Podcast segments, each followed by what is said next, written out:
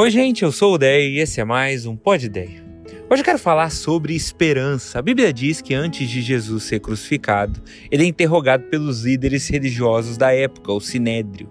Daí eles perguntam para Jesus se ele é o Cristo, se ele é o Messias. Não porque eles tinham alguma intenção de acreditar na resposta de Jesus, mas para acusá-lo de estar mentindo.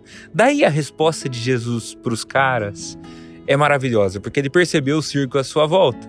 Daí ele diz assim: Se eu disser, vocês não vão acreditar.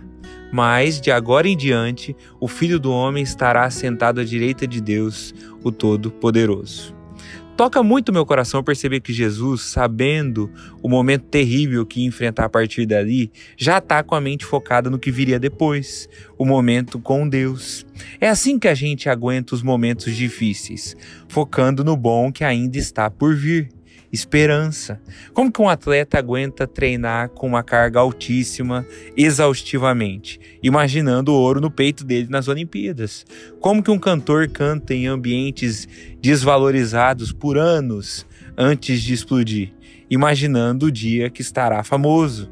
que vai poder comprar uma casa para a mãe? Como que alguém que está doente suporta firme o tratamento? imaginando o dia que vai estar tá curado. Como que uma pessoa suporta o luto do falecimento de alguém? Na esperança do reencontro na eternidade, que virá.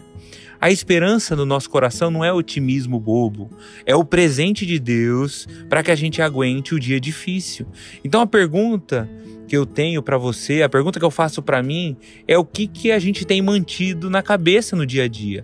Os traumas do que deu errado ou a esperança do dia que dará certo?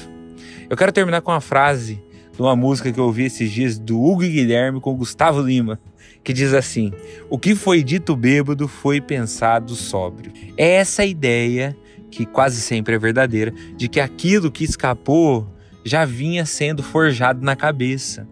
Então, o que, que você tem forjado hoje na sua cabeça? Fé, amor, esperança, alegria ou medo, pessimismo, dúvida? Romanos 15, 13. Que o Deus da esperança os encha de toda alegria e paz por sua confiança nele, para que vocês transbordem de esperança pelo poder do Espírito Santo. Que a gente transborde de esperança. Tem uma música da Hilson que fala que a graça de Deus está sempre no modo repeat, está sempre se repetindo. Então ainda tem graça disponível para você e para mim, sempre, inclusive hoje. Pensa nisso, que Deus te abençoe. Até amanhã, tchau, tchau.